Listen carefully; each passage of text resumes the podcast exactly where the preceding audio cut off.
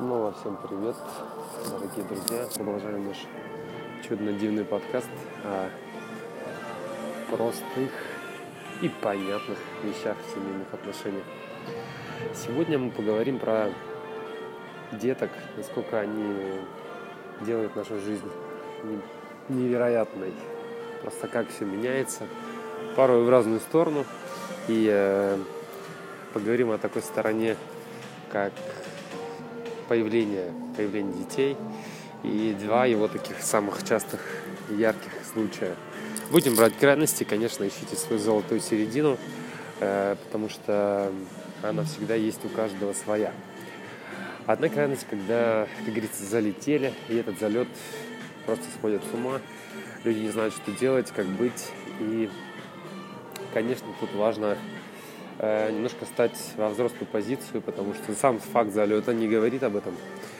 Он говорит о другом. А вот осознанная позиция – это когда хоть и случилось непредвиденное счастье, да, появляется малыш, но у вас в голове все-таки расставляются приоритеты, э, насколько вы готовы, э, точнее, насколько вы начинаете готовиться к появлению ребенка – и э, как родитель дозревать, даже если вы внутренне еще не готовы.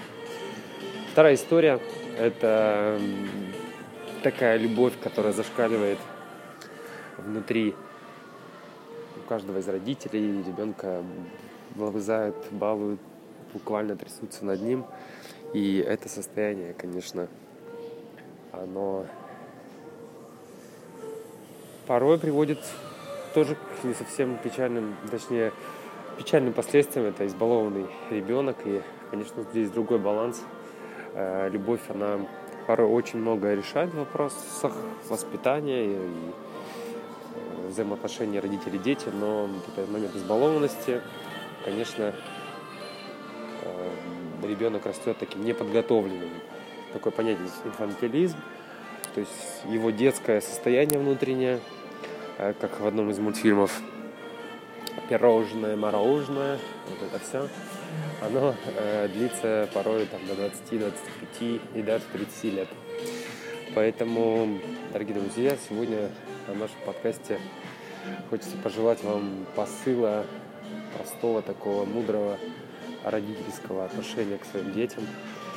И я тоже напомню, есть еще один ребенок, внутри нас, это такой малыш, который периодически хочет что-то непонятно что, э, где-то хочет пожаловаться, поругаться. Но также я пожелаю вам э, быть еще мудрым родителем и для этого ребенка. Всем спасибо. Пока.